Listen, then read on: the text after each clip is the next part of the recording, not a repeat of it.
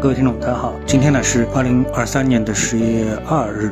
那么在今天我们的话题当中呢，我们想呢不得不提一下茅台涨价的一个事情啊。那么受到全市场关注的茅台啊，突然宣布涨价百分之二十。那么这个呢，给大家留下的想象和分析的空间啊，实在是太大了啊。所以呢，是不得不提一提啊。那么更多的呢，都只是个人的一种推测啊，或者说是观点啊，呃，并不能说这就是一种事实，因为谁都不能肯定啊自己说的就是正确的。为什么这么说呢？因为我们经常啊，在我们的这个中国逻辑当中啊，把这个事实和观点啊会混为一谈啊。那么很多人会言之者的是，哎，这事情就是这样的啊，似乎这就是事实。其实它只是表示了一个观点啊。那么我们对茅台来说的话呢，也仅仅是一个观点。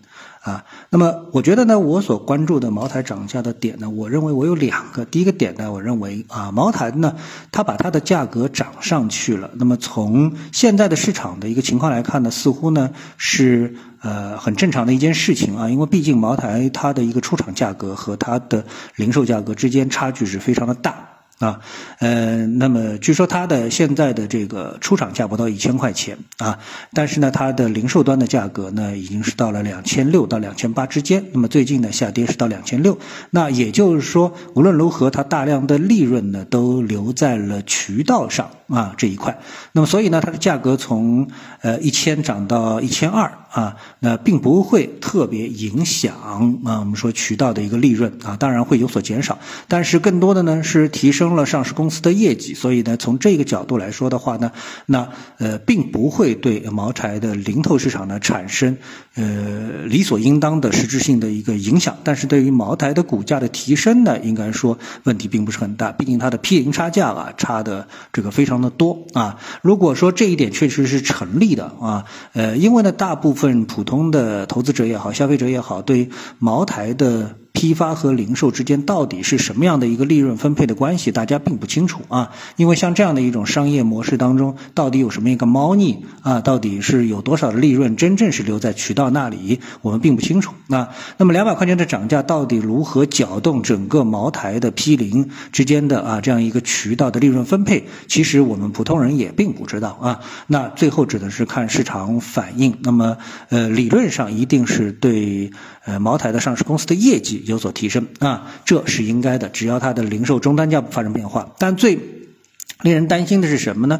由于之前的利润分配的不合理，那么市场呢，它的零售价啊出现同比的上升。比如说，从现在的两千六到两千八，或者从两千八到三千，就把这个涨价的啊这个压力，呃，最终又传递给了消费者。那么我们都知道，呃，如果传递给消费者的话，它一定会引发这个。呃，市场的一个需求的一个下降啊，这是理所应当的一个事情啊。当然，我们可以去相信茅台，但是呢，真正相信的茅台的人也，倒也不一定会真正的去喝茅台。市场最终还是要实力说话，到底是谁出钱在茅茅茅台，对吧？就是真实的需求是不是能够落地？当然，这个也不用普通人去担心啊。市场经过一段时间沉淀之后，自然会到它的一个真实的水平啊。那么这里面会出现两种情况，一种呢，它的零售价不发生任何的变化，对吧？那这个呢，呃，其实对呃整个的白酒行业不会产生什么影响。还有一种呢，就是它的这个真实的价格呢是真正提升了，比如说从两千八到三千，那它很有可能呢是什么呢？就是茅台的销量下降啊，但是呢喝白酒的人的数量不下降。那么这样的话呢，它会让两个市场获得利好。一种呢是品牌白酒，比如说它大家转而喝啊这个泸州老窖啊。啊，这个五粮液啊，对吧？那么对这些品牌酒是很利好。还有一个呢，就是对茅台镇的茅台形成利好，因为一向喝酱香，我不喝茅台，但是我喝茅台镇茅台也可以。那那这个呢，就是为这个相对低价的白酒呢，是打开了利润的空间。这个呢，对整个的白酒行业来说的，反而是一种利好啊。我们是这么来认为啊。那么还有一种呢，呃，这就是我说的第一个层面啊，我想考虑的这一第一个这个思考的一个角度。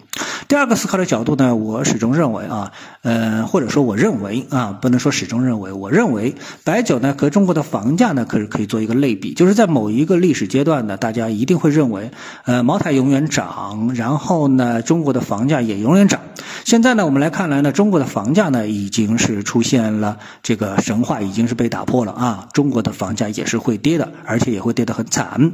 呃，然后中国的房地产公司所产生的首付也一个一个的跌落神坛，对吧？那是作为一个行业。那么同样的，我们说作为一个白酒这么的一个行业，那这其实呢，呃，到了茅台这个层面的话呢，它进一步提高价格也无所谓。但是呢，到了这个价格呢，它因为它应该是作为一个奢侈品而存在，而不是作为一一个大众消费品存在。毕竟呢，茅台跟可口可乐还是有极大的区别的，对吧？茅台跟青岛啤酒也是有极大的区别的。同样，大家要用酒精来获得快乐，那不一定要通过茅台来获得。那喝点啤酒也同样能够得到酒精给你带来的快乐。所以呢，从这个角度来说的话呢，我认为呢，茅台呢，如果是作为一个大众消费品来看待的话呢，那么它未来跌落神坛的概率呢，也是存在的。也就是说，它价格会在那里，甚至会更高，但它的销量呢会下降啊。那么和我们的房价会出现同样的这么的一个情况。所以呢，迷信茅台，如果说经济啊不是。走得特别好，那么继续的迷信茅台，其实这里面存在的一个非常大的一个悖论啊。